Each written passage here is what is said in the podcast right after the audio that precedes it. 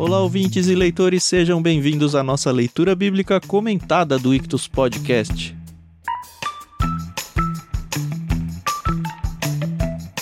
Eu sou o Thiago André Monteiro, arroba Vulgutan, e hoje a gente vai entrar no capítulo 30 do livro de Gênesis.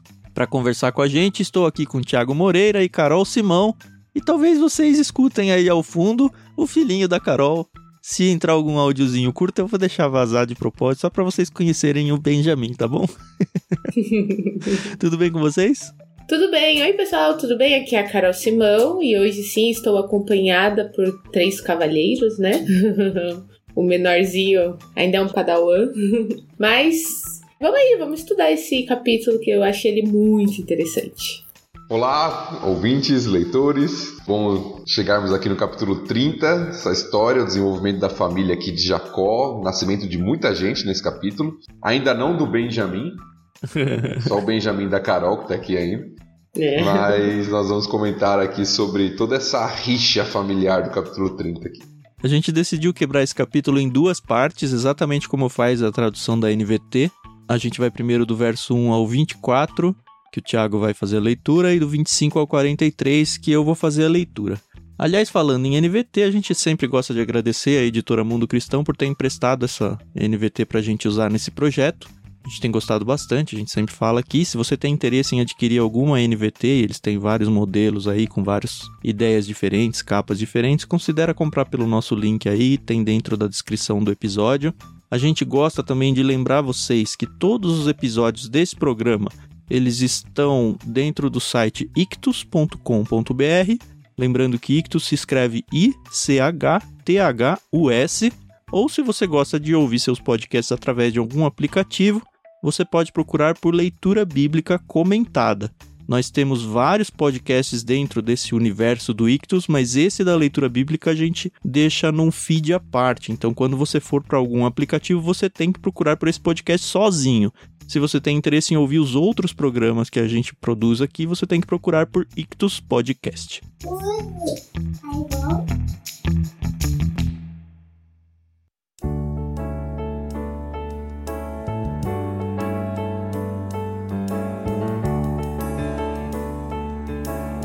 Vamos fazer a leitura então do 1 ao 24, Tiago?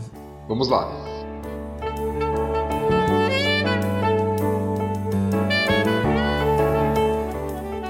Quando Raquel viu que não dava filhos a Jacó, teve inveja da irmã e implorou a Jacó: Dê-me filhos, ou morrerei. Jacó se enfureceu com Raquel. Por acaso sou Deus? perguntou ele. Foi ele que não permitiu que você tivesse filhos. Raquel lhe disse: Tome minha serva Bila e deite-se com ela. Ela dará à luz filhos em meu lugar, e por meio dela também terei uma família. Então Raquel entregou sua serva Bila a Jacó por mulher, e Jacó se deitou com ela. Bila engravidou e deu um filho a Jacó. Raquel o chamou de Dan, pois disse: Deus me fez justiça. Ouviu meu pedido e me deu um filho. Bila engravidou novamente e deu a Jacó o segundo filho. Raquel o chamou de Naphtali, pois disse: Tive uma luta intensa com minha irmã e venci. Quando Lia percebeu que tinha parado de engravidar, tomou sua serva Zilpa e a entregou a Jacó por mulher.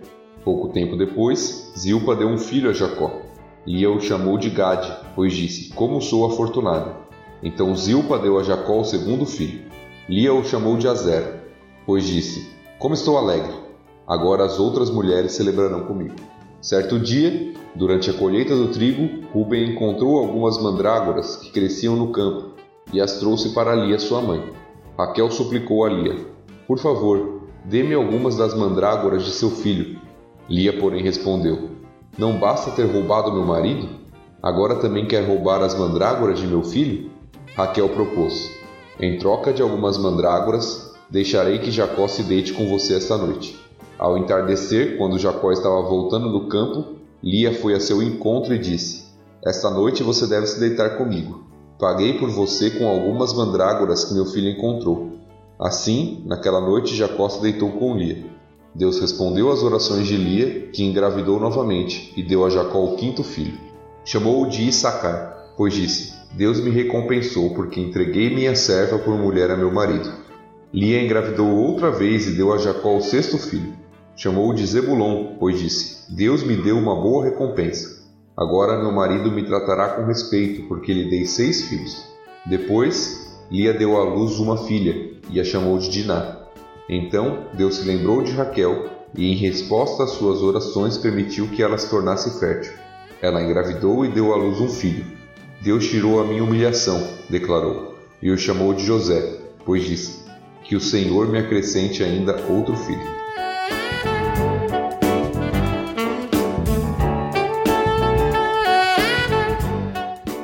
muita confusão nesse início de capítulo, né? Nossa.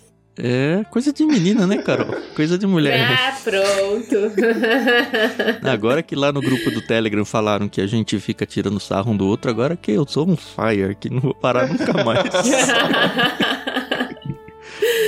não, mas é interessante ver a batalha da Lia com a Raquel e da Raquel com a Lia aqui, né? Aliás, antes da gente entrar na batalha, no verso 1, né? Diz que quando Raquel viu que não dava filhos, ela foi conversar com Jacó. Conversar. Um grande eufemismo aqui, né? Foi ralhar lá com Jacó. Dê-me filhos ou morrerei. Eu achei bem curioso essa frase. Obviamente tem a resposta do Jacó aqui que a gente deve falar um pouquinho. Mas o fato é que ela morre justamente porque ela teve um filho, né? Não agora. Mas quando vem o segundo dela lá, o Benjamin, a gente vai ver isso daqui alguns capítulos. Eu não sei se Moisés colocou isso daqui como, sei lá, um, não é um spoiler, né? Mas como um gatilho daquilo que viria, ou sei lá. Achei interessante. É uma ironia. Naqueles livros que nós mencionamos no episódio passado, os autores, tanto a Elise Fitzpatrick quanto o Keller, eles falam sobre isso, né? Que o uhum. desejo, o ídolo se tornou tão grande no coração de Raquel que de fato levou ela à morte. E a gente vai chegar lá no final, né, da leitura que a gente fez até aqui, a própria insatisfação de Raquel quando ela tem o primeiro filho. O próprio nome que ela dá e fala, quero outro, né? Uhum. então você vê um coração aqui que está bem né, dominado por esse desejo que no final das contas é um o texto mostra um motivo não é nem um motivo justo assim um desejo de ter filho saudável que é bom e é uma bênção de Deus é por inveja da irmã né a irmã tá tendo e ela não tem. A própria escolha dos nomes dos dois lados, né? A gente vê que é um negócio tudo deturpado. Exato, pois é uma é. grande competição. Sim. E Lia só tinha dado filhos homens ainda, né? Então isso pesava muito, né? Essa questão do sexo aí eu vou deixar um pouquinho mais pra frente, mas eu volto ainda nesse episódio, tá? Porque foi uma tá dúvida bom. que eu tive justamente. Mas vamos com calma.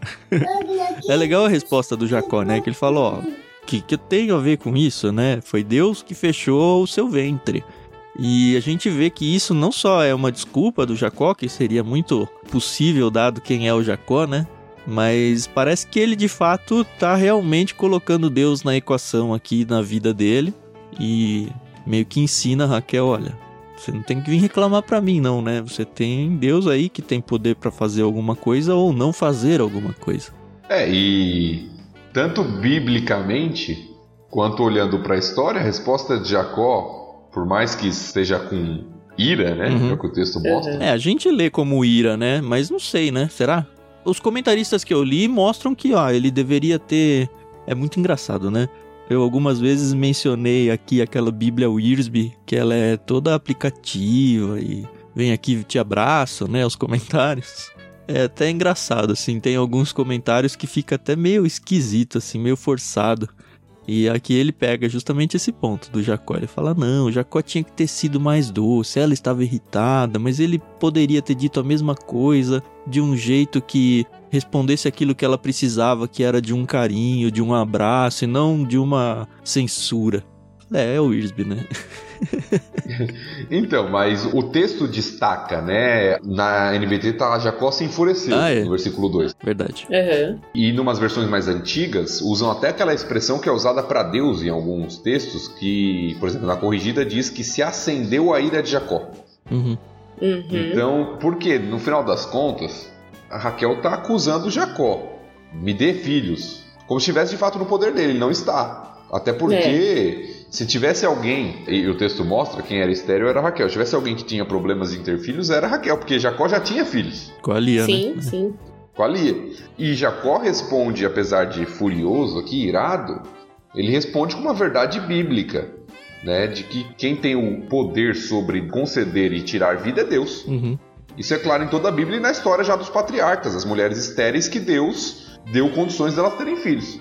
Como foi o caso de Uhum. Sara, como foi o caso de Rebeca. Então a gente está vendo a história se repetir de alguma forma. E Deus, de fato, é, é quem governa sobre isso. né? Jacó ele agiu aqui como eu agiria se eu trabalhasse com aconselhamento, por exemplo.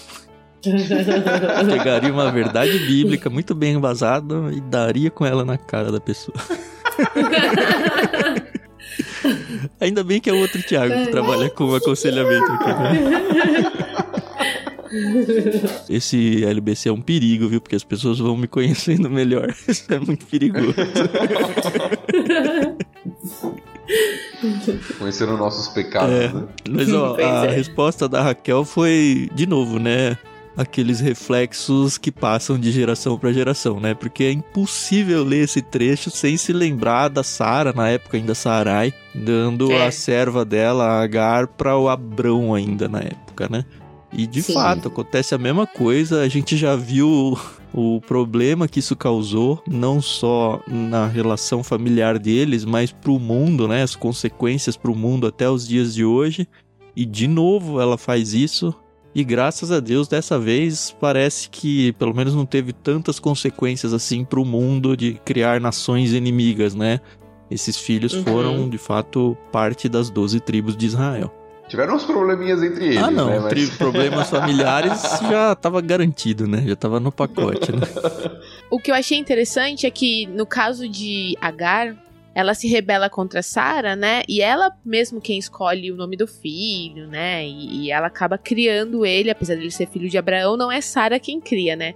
Pelo que eu percebi aqui, é Raquel quem dá o nome, né? Pro filho que nem era dela. Isso então foi literalmente uma barriga de aluguel, né? Uhum. Porque Bila, apesar de ter tido mais de um filho com Jacó, provavelmente cuidava como mãe, né? Mas era Raquel que tinha o, entre aspas, poder, né? Sobre a criança. A mãe era Raquel. A mãe era Raquel. Esse é o costume. A gente até mencionou lá no episódio de Sara, de Agar, que isso não era só. Não foi uma ideia que veio na cabeça de Sara, era um costume cultural dos povos Uhum. aham. Então a serva, um dos papéis da serva, muitas vezes também era dar filhos para a família quando a esposa não podia dar, ou já tinha parado de dar filhos e queriam mais filhos. Uhum. Então isso era extremamente comum, por mais que seja muito estranho a nossa cultura. aham. Entenda isso, quando a gente fala que é comum, a gente tá falando que é certo, tá bom? A Bíblia em nenhum momento falou que isso é certo, nem aprova isso. É interessante mas isso, né? era cultural. A Bíblia, Uhum. ela simplesmente vai narrando e aqui e ali ela joga uns princípios e deixa pro leitor perceber o quão errado ou o quão certo estão as coisas que estão sendo narradas. É muito legal isso. O jeito que, pelo menos o Pentateuco, né, ele apresenta. Tem vezes em que Deus passa pra gente claramente uma instrução, fala, olha, vocês não devem fazer isso, isso aqui vai ser condenado ou vai ser julgado de tal forma. Mas quando ele tá só nesses textos narrativos, ele simplesmente vai. E aí, tanto os princípios que são apresentados depois, quanto as consequências da história acabam sendo instrutivas para que a gente perceba, olha, de fato tá certo, tá errado esse tipo de atitude. E aqui Uhum. fica meio nítido pra gente que a motivação tá muito, mas muito errada pelos nomes que ela dá, né? Se você É. for pegar os dois aqui, a gente tem o Dan, o primeiro, no verso 6, e pelo que eu pesquisei aqui, ele pode significar tanto ele julgou, ele, Deus, né? Julgou, ou ele vindicou, que é quase como ele me vingou. Uhum. E aí você joga assim, o primeiro filho, primogênito, né? Dela, entre aspas, porque foi através da serva, né? Mas já jogando a motivação pra rixa que ela tem com a irmã Lia, né? E quando nasce o segundo, minha luta, né? Piora. Pior ainda, minha luta, Naftali. Ou Naftali, olha, é- esses nomes, aliás, os nomes bíblicos, né? Porque não são nomes daqui da nossa região.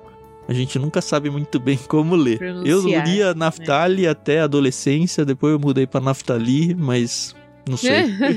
Dan é mais fácil. não tem onde errar. E a gente vê, a gente vê a diferença, né? Quando Lia foi tendo os filhos, né? Cada nome tinha um significado, né? Por exemplo, Ruben, que era o Senhor viu a minha infelicidade, e agora meu marido me amará, enfim. E nada a ver com os de Raquel, né? Raquel. Ah, mas eu acho que ali entrou na briga, viu, Carol?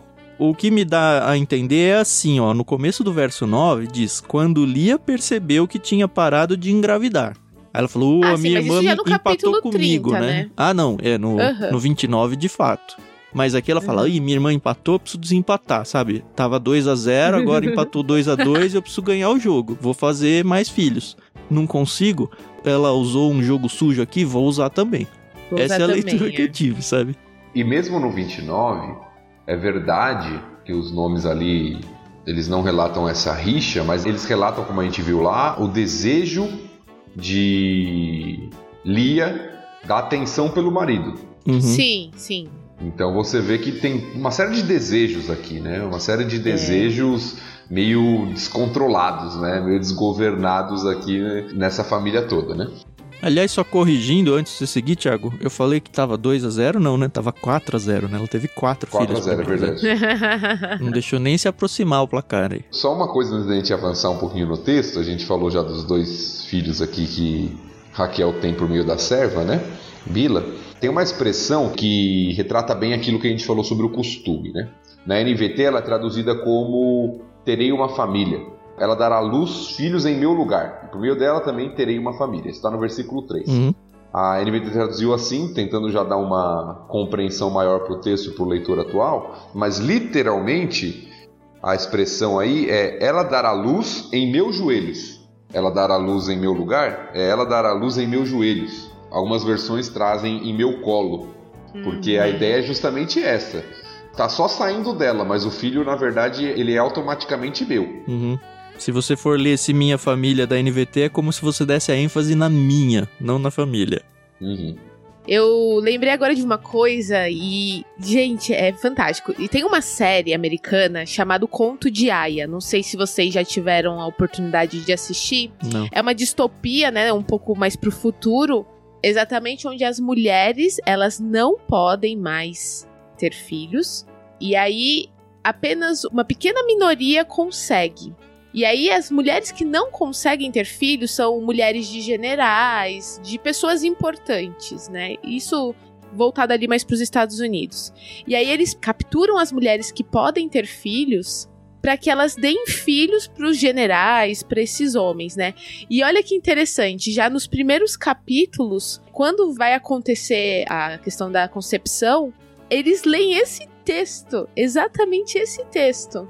O filho que a mulher for conceber não vai ser dela, vai ser da mulher estéril. E, nossa, eu, eu tinha prestado atenção nesse detalhe, mas agora, lendo essa passagem bíblica, explodiu a cabeça. Porque faz agora muito mais sentido a série pra mim. Essa série é baseada no livro do Conto de Aya, não? sim, sim, sim. É um livro que a gente precisa mandar no Clube Ictus em algum momento, né? O Guilherme Uhum. Amarino, lá, o curador do Plano Mar, até já deu a deixa de que, quem sabe, talvez um dia, né? É uma distopia que eu não li ainda, eu preciso ler. Uhum. A gente pulou o significado dos filhos da Lia, né?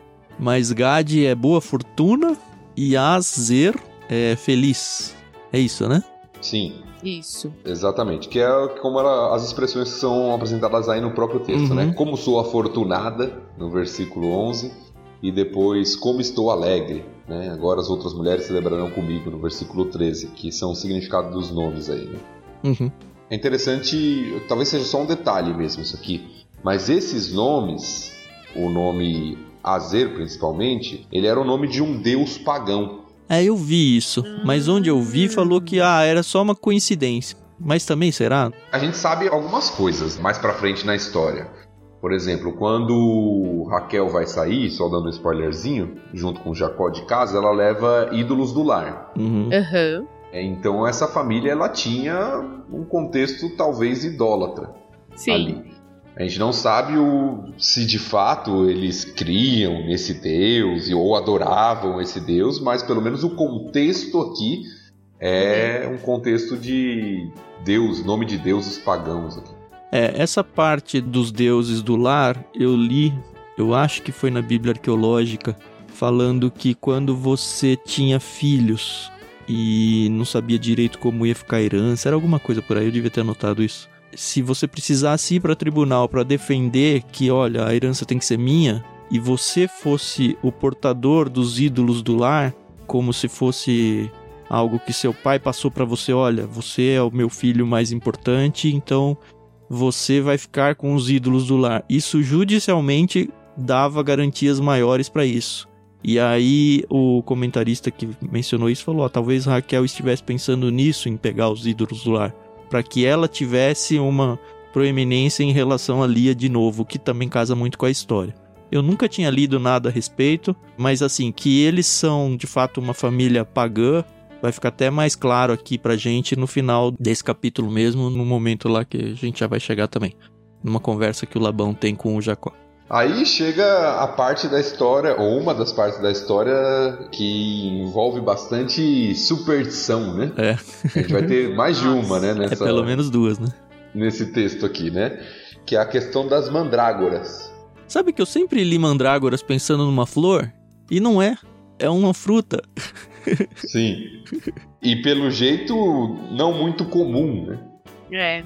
Pelo menos foi a Talvez não muito comum deu. na, no local lá, mas se você for fazer uma busca na internet hoje por mandrágoras, diz que ela é, deixa eu ver, planta região nativa do Mediterrâneo, que é mais ou menos onde eles estavam, né? Não é exatamente em, o Mediterrâneo, mas eles estão perto ali do mar.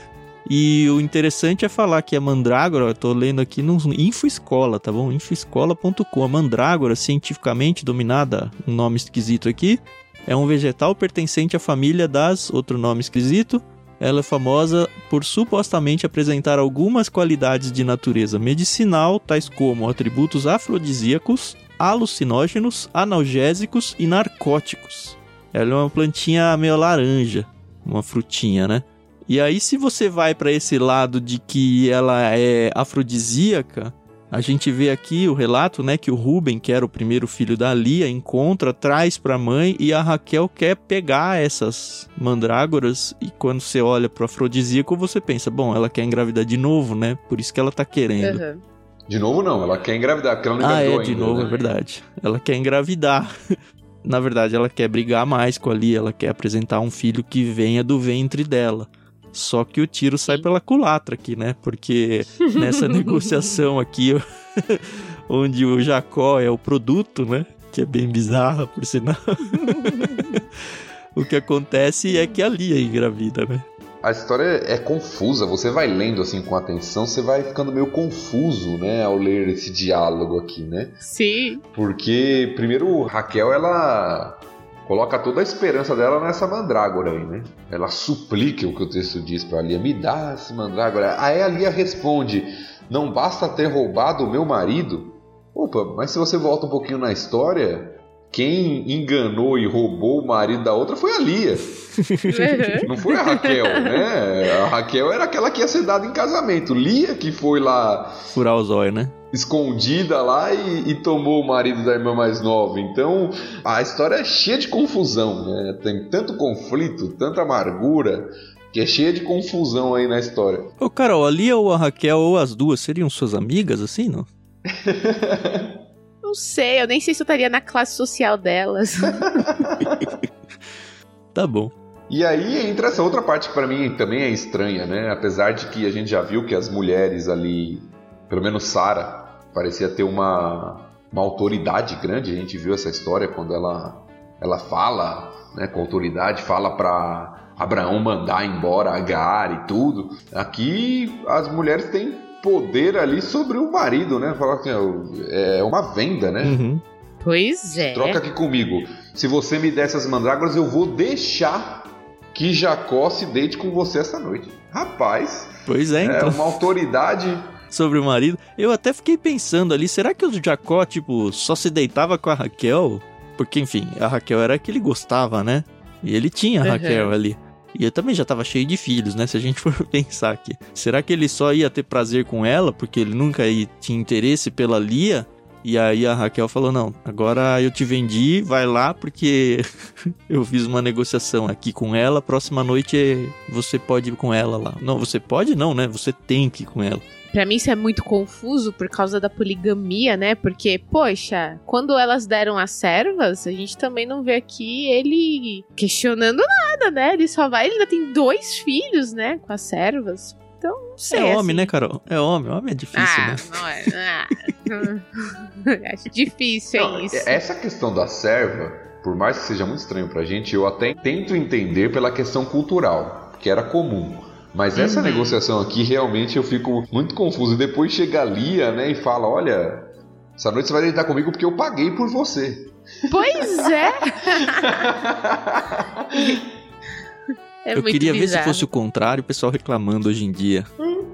né? Se bem que tem muita coisa meio contrário, né? A própria doação aí das concubinas aí já, já mostra um pouco. E o mais, pra mim, o ponto alto da confusão da história, o mais difícil, é o versículo 17, que diz: Deus respondeu às orações de Lia que engravidou novamente. Ou seja, em meio a toda essa trama, em meio a toda essa confusão, e vende o marido pelas mandrágoras e não sei o que e tal, Deus responde às orações de Lia. O que mostra que a Lia tava orando, né? Com motivações erradas. É muito estranho Deus responder orações de Exato. motivações erradas.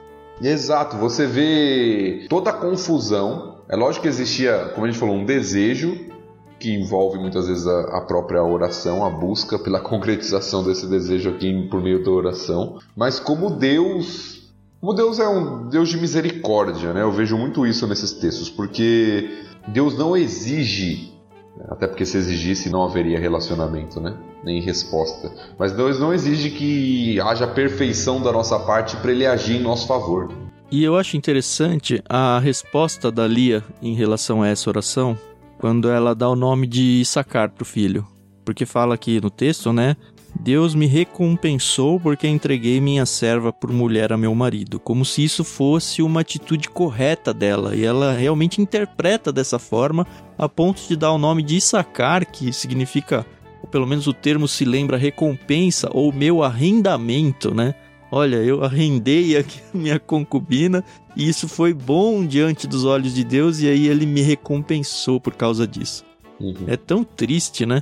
E no verso 20 parece que ali ainda estava tentando conquistar o respeito do Jacó, né? Ela é meio bipolar nesse sentido, porque a gente já viu ela, não, agora eu vou só olhar para Deus, não, agora eu vou voltar pro Jacó, não, agora. E a gente tá lendo esse texto correndo, né? Mas pense, isso foram anos e anos de rixa entre as duas irmãs. A gente não sabe o quanto uma ficava tirando sarro ou instigando verbalmente uma a outra. E isso vai minando com o emocional de qualquer pessoa, né? E aí, quando vem o Zebulon, ela dá o nome de presente ou de honra, que é o significado dos dois aí. Uhum. E se a gente for ver, é, ela teve metade dos filhos, né? Seis Uhum. filhos aí, dos 12 que vão se tornar as tribos aí, vieram do ventre mesmo da Lia. E é interessante que por mais que os filhos da serva fossem considerados filhos dela, nós vemos que há uma diferenciação. A Ah, própria sim. Lia reconhece, né? Porque ela chega e diz exatamente isso. Agora meu marido me tratará com respeito porque lhe dei seis filhos. Uhum, Tinha mais dois, na verdade, eram oito já. uhum. Porque os dois da serva. Mas ela reconhece essa própria diferenciação. Uhum.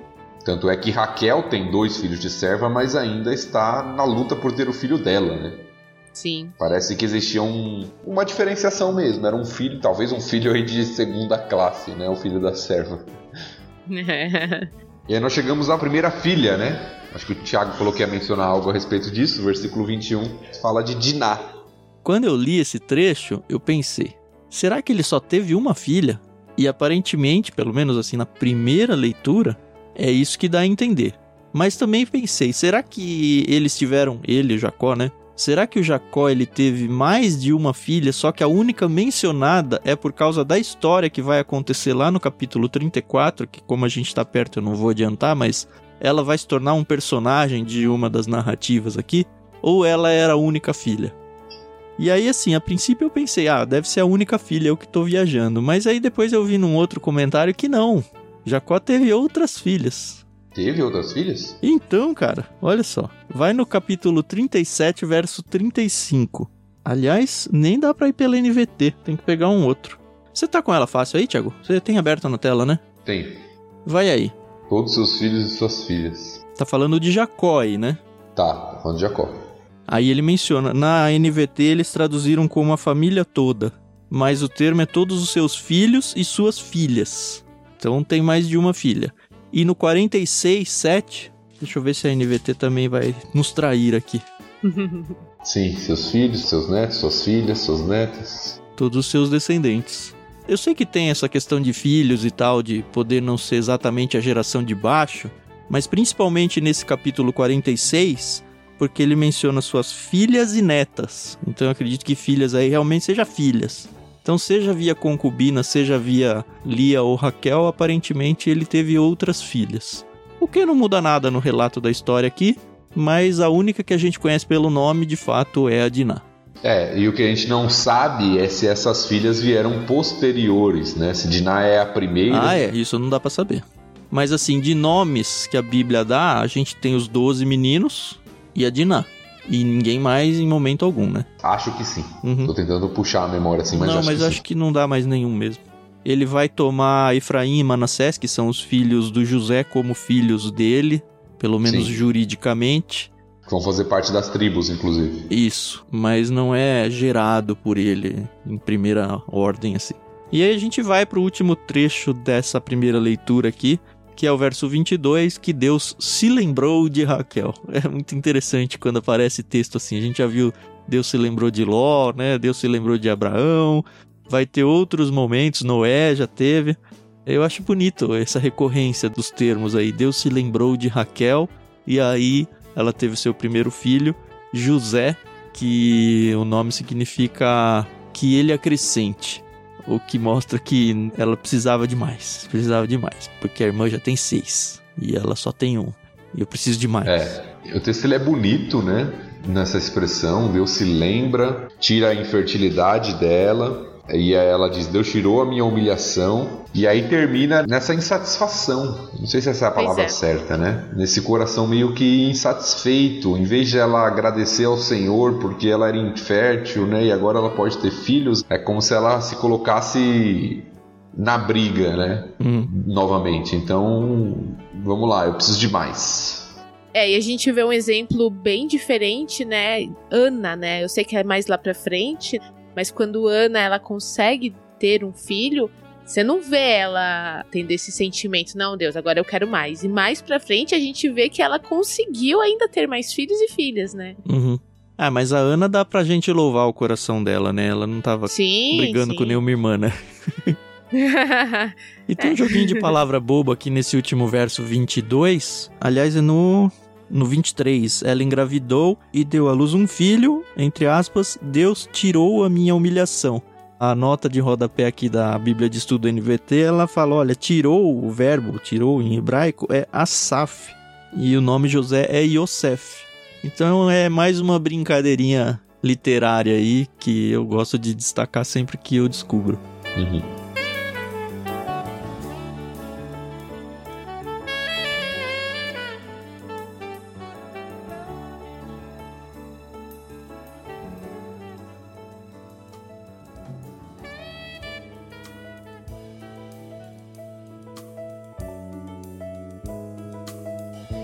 Podemos seguir na, na sequência do texto, não?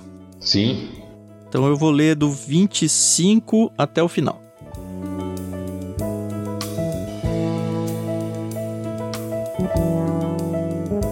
Logo depois que Raquel deu à luz José, Jacó disse a Labão: Por favor, libere-me para que eu volte à minha terra natal. Permita-me levar minhas mulheres e meus filhos pelos quais o servi e deixe-me partir. O senhor sabe muito bem como trabalhei arduamente a seu serviço. Labão respondeu: Se mereço seu favor, fique. Eu enriqueci, pois o Senhor me abençoou por sua causa. Diga-me, qual será seu salário? E qualquer que seja o valor, eu lhe pagarei. Jacó respondeu: O Senhor sabe como trabalhei arduamente a seu serviço e como seus rebanhos cresceram sob meus cuidados. De fato, o Senhor tinha pouco antes de eu chegar, mas sua riqueza aumentou consideravelmente. O Senhor o abençoou por meio de tudo que eu fiz. Mas e quanto a mim? Quando começarei a cuidar de minha própria família? Quanto quer receber de salário? perguntou Labão mais uma vez. Jacó respondeu: Não me dê coisa alguma. Se o Senhor fizer o que lhe direi, continuarei a cuidar de seus rebanhos. Deixe-me inspecionar seus rebanhos hoje e remover todas as ovelhas e cabras salpicadas e malhadas, além de todas as ovelhas pretas. Elas serão o meu salário. No futuro, quando o Senhor conferir os animais que me deu como salário, verá que fui honesto. Se encontrar em meu rebanho alguma cabra que não seja salpicada ou malhada, ou alguma ovelha que não seja preta, saberá que as roubei do Senhor. Está bem, respondeu Labão. Será como você diz. Naquele mesmo dia, porém, Labão saiu e tirou do rebanho todos os bodes listrados e malhados, todas as cabras salpicadas e malhadas ou com manchas brancas, e todas as ovelhas pretas. Colocou os animais sob os cuidados de seus filhos, que os levaram a um lugar a três dias de viagem de onde Jacó estava. Assim, Jacó ficou e tomou conta do resto do rebanho de Labão. Então Jacó pegou alguns galhos verdes de álamo, amendoeira e plátano e removeu tiras das cascas, formando listras brancas nos galhos. Em seguida, colocou os galhos descascados junto aos bebedouros onde os rebanhos iam beber água, pois era ali que se acasalavam. Quando se acasalavam diante desses galhos descascados com listras brancas, davam crias listradas, salpicadas e malhadas. Jacó separava esses cordeiros do rebanho de Labão. Na época do cio, colocava o rebanho de frente para os animais listrados e pretos de Labão. Assim Jacó foi formando seu próprio rebanho, que mantinha separado do de Labão. Sempre que as fêmeas mais fortes estavam no cio, Jacó colocava os galhos descascados nos bebedouros em frente delas, para que se acasalassem diante dos galhos. Não fazia o mesmo, porém, com as fêmeas mais fracas, de modo que as crias mais fracas ficavam com Labão e as mais fortes com Jacó. O resultado foi que Jacó se tornou muito rico, dono de grandes rebanhos e também de servos e servas e muitos camelos e jumentos.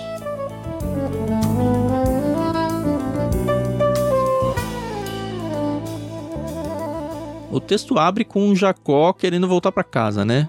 Ele recebeu uma promessa do Senhor lá, lembra que ele dormiu com um travesseiro de pedra? A gente passou isso, acho que foi no último capítulo, né? Uhum. E já passaram aqui 14 anos, né? Pelo menos é o tempo que ele trabalhou pelas duas esposas aqui. E ele falou: ó, tá na hora de eu voltar para minha terra, cuidar do que é meu. Eu trabalhei só pro senhor, mas que hora que eu vou olhar para mim, né? E o Labão mostra que ele é o Labão. Tem uma questão aqui cultural, essa informação eu encontrei naquele comentário histórico-cultural do Antigo Testamento, que pode explicar um pouquinho do porquê Jacó faz isso nesse momento. Né? O texto começa destacando, versículo 25, que logo depois que Raquel deu à luz a José, Jacó pede para ir embora. E aí o que esse comentário destaca é que uma mulher estéril né, que não podia ter filhos, ela poderia, isso mostra, a gente já falou bastante sobre a importância de ter filhos na sociedade para a mulher, mas o contexto da época diz que uma mulher estéril podia ser descartada pelo marido e tendo que retornar ao seu lar, proteção dos seus parentes, dos seus pais. Uhum. É claro que Jacó, por amar Raquel, não faria isso, pelo que a gente vê no texto aqui. Mas talvez a insegurança de Labão, ou todo o contexto histórico nessa questão. Enquanto Raquel não tiver filha, ela não está segura. Ela pode ser descartada, ela pode ser desprezada. Né? Então, o fato de Raquel ter tido filhos talvez dê uma segurança maior para Jacó para fazer esse pedido para Labão. Uhum. Tá. Que esse era o contexto histórico, né? Uma mulher infértil, ela poderia ser simplesmente, ó, não quero mais, entendeu? Tô de volta. Não me serve para nada, né? Uhum. Mas eu, se fosse Jacó, eu nem ia tentar nada. Poxa, ele foi enganado pelo sogro, né? Eu não confiaria no Labão. Eu entendo que ele deve ter pensado que a promessa que Deus fez com ele já estava concluída, né? E por isso que ele quis voltar para casa. Mas achei ele muito corajoso, essa aqui é a verdade. É verdade. O texto da NVT ele esconde um detalhezinho que. Ah, eu acho que é informação. Informação é sempre bom, né? Se a gente for reler o 27 aqui, ó, Labão respondeu: Se mereço o seu favor, fique. Eu enriqueci, pois o Senhor me abençoou por sua causa certo? Uhum. Aparentemente ele identifica, olha, Deus está do seu lado e eu só me enriqueci por causa de Deus. O que dá a entender aqui que Labão talvez esteja colocando Deus na sua vida aqui, vai. Se a gente for ler o texto de novo da Almeida, Labão lhe respondeu: Ache eu mercê diante de ti, fica comigo. Tenho experimentado que o Senhor me abençoou por amor de ti. O que a gente pode ler e pensar, ah, é só um jeito mais difícil de dizer a mesma coisa. Mas se a gente for lá pro original, a gente vai descobrir que esse tenho experimentado, que nem aparece na NVT, na verdade é por meio de adivinhação descobrir. O que mostra que Labão usava esse tipo de artifício pagão, que era bem comum mesmo, de tentar descobrir fatos desconhecidos através de, sei lá, como, mas de alguma mandiga. Que é como tá traduzido na NVI. Ah, como é que tá aí? A NVI tá exatamente assim, como na expressão que você usou. Peço-lhe que fique, por meio de adivinhação, descobrir que o Senhor me abençoou por sua causa. Interessante. E é interessante ver que isso era um ato proibido para Israel, justamente porque colocava outros deuses ou outras coisas na frente de Deus. Então não tomem aqui o Labão como alguém que está realmente se colocando aqui. E é interessante ver que mesmo essas adivinhações, elas mostram a verdade, né? Pelo menos nesse caso. Posteriormente proibido, né, Tiago? Ah, é, posteriormente. Mas eu tô pensando é no leitor desse texto aqui, de Moisés escrevendo para o povo de Israel. Uhum. É só um detalhe que eu queria colocar, mas que mostra pra gente, não tão claramente pelo menos, que esse era o contexto religioso aí da família do Labão, né? Uhum. E a gente também não sabe, por se tratar de Labão, o quanto ele tá falando a verdade também, né? Se tá só tentando convencer, né? Será que realmente ele descobriu por adivinhação ou ele tá tentando enganar Jacó de novo? É, não dá pra saber ali, né? A briga ali é, entre os dois é complicada, né? Nesse Não me diálogo, surpreenderia. né? né? Porque, de fato, o que nós temos de fato aqui, que não é contestado que o texto mostra, é que realmente o Senhor está abençoando, fazendo o Labão prosperar. Uhum. É, isso é muito nítido, né? É, isso é nítido. E evidentemente Labão não quer perder a presença de Jacó, não só por não perder as filhas por perto, mas principalmente por não perder essa, Essas esse trabalhador aí que recebe pouco, Uhum. Sim. né, trabalha bem, faz o rebanho prosperar. Então ele não quer perder alguém assim, né? É, e nessa troca de farpas aí, a gente vê que o Jacó não perdeu a mão, não, né? Ele já dá uma, é, de verdade. Você, quando eu cheguei, era bem pobre mesmo, né? Agora que você ficou rico é por minha causa. Deus tem abençoado você só por mim. É, esse Jacó, viu? Mas assim, é interessante essa sugestão do Jacó, né?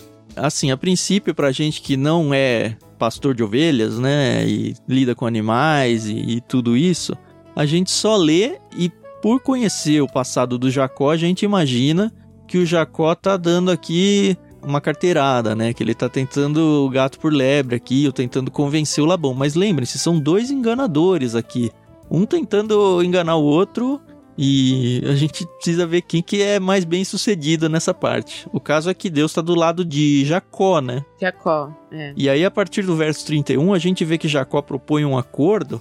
É um páreo duro aí para ver quem engana mais. E olha só que interessante esse comentário que eu encontrei aqui na Bíblia Arqueológica, Bíblia de Estudo Arqueológica.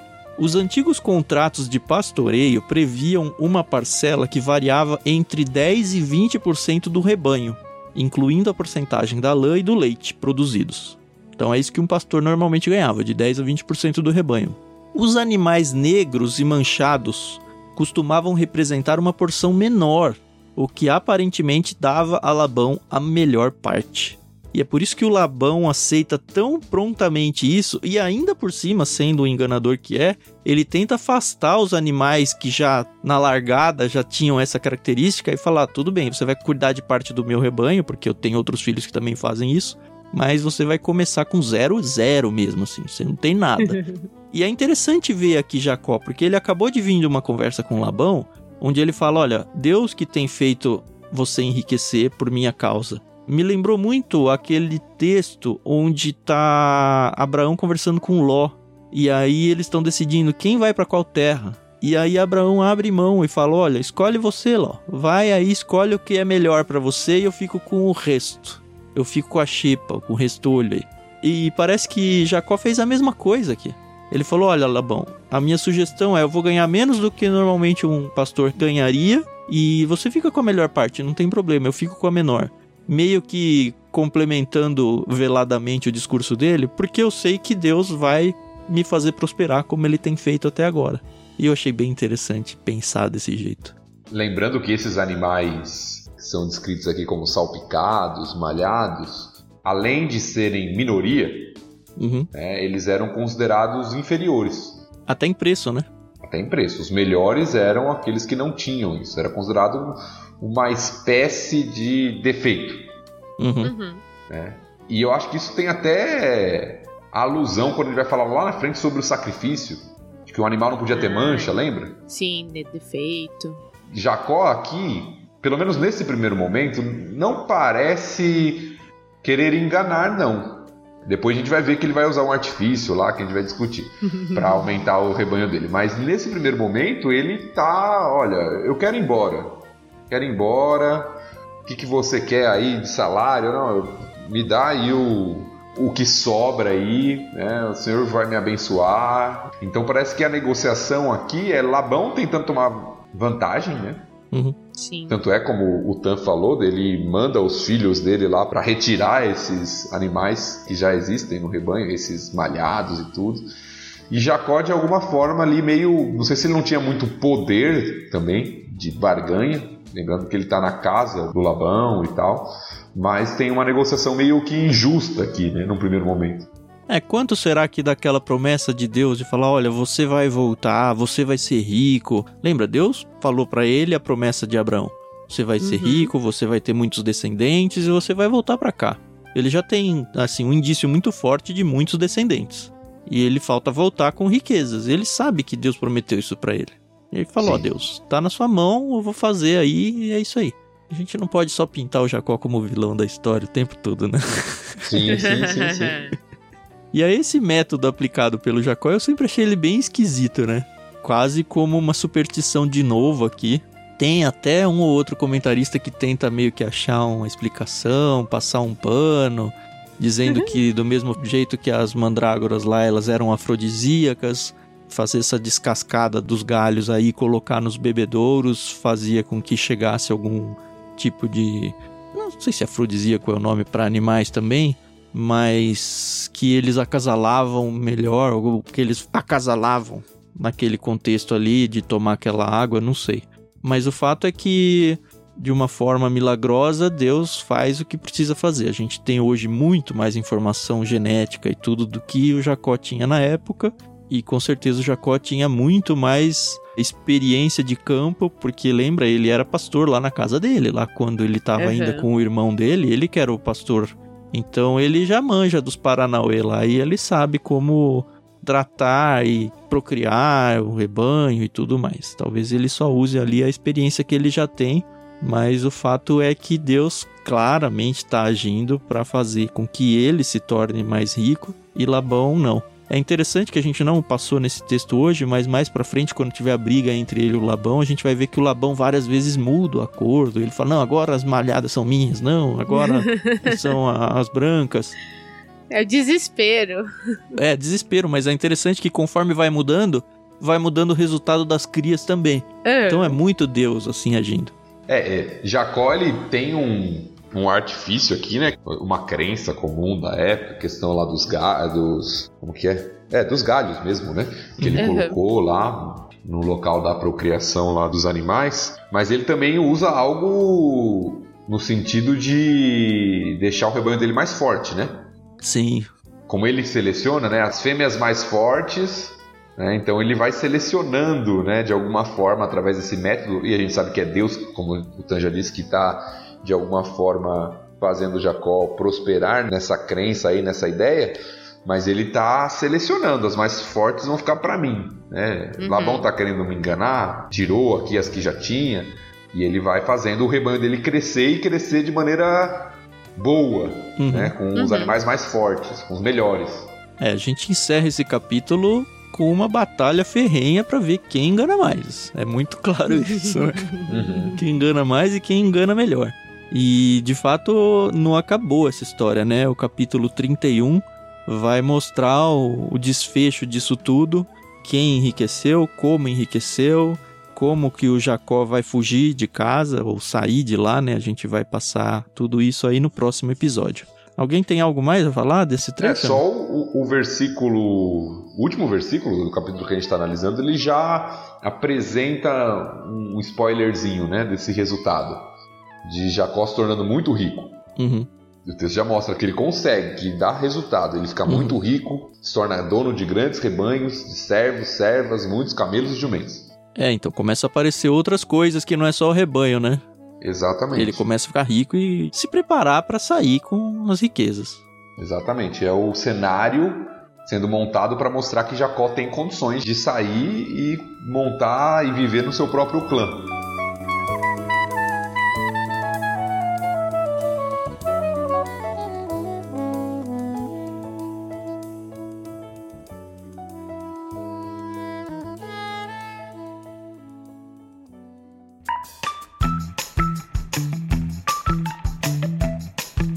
Isso, a gente termina o episódio de hoje com uma história pela metade ainda, né? No ápice aí é bom porque fica um gancho pro próximo, né? O É. Benjamin da Carol aí se comportou muito bem. Obrigada. É, Temos Depois que a momentos Carol dele. amarrou ele ali, pôs É. um, um pano na boca dele, ele ficou quietinho. Deu um É, tablet usei e um o- o outro chocolate. artifício. Foi bolacha, é, bolacha. Aí, nem vi, acertei. Muito bem, gostei do capítulo 30. Foi um capítulo longo em texto, né? Mas não tem muito que a gente arrancar aqui de princípios. Mas acho que a gente conseguiu lidar bem com ele. Como eu falei, a história tá pelo meio. E acho que as aplicações maiores vão acabar vindo no próximo capítulo mesmo. Se você tá com a gente aqui, não se esquece que você pode continuar com a gente lá no Telegram. Então basta ter o aplicativo instalado, acessar t.me barra leitura bíblica comentada ou na busca procurar por leitura bíblica comentada, você vai encontrar o nosso canal lá, lá dentro do canal tem opção lá para você só ler ou você participar da conversa com a gente. Tem sido muito legal, esse grupo tem crescido cada vez mais. E a gente espera que você participe com a gente e não só participe aqui com a gente, mas participe com seus irmãos, na sua igreja, sua família. Vai apresentando esses episódios e trazendo essa conversa bíblica para dentro do contexto da sua vida. É justamente para isso que a gente faz esse projeto aqui, tá bom? Mais uma vez agradeço a pianista Maria Lídia por emprestar pra gente a trilha musical que você ouviu nesse episódio. E até semana que vem. Muito obrigado, senhores ouvintes. Tchau, tchau. É isso aí, pessoal. É sempre um prazer conversar com vocês e a gente se ouve no próximo episódio. Até mais. Até semana que vem, nos vemos no capítulo 31 de Gênesis. Até mais.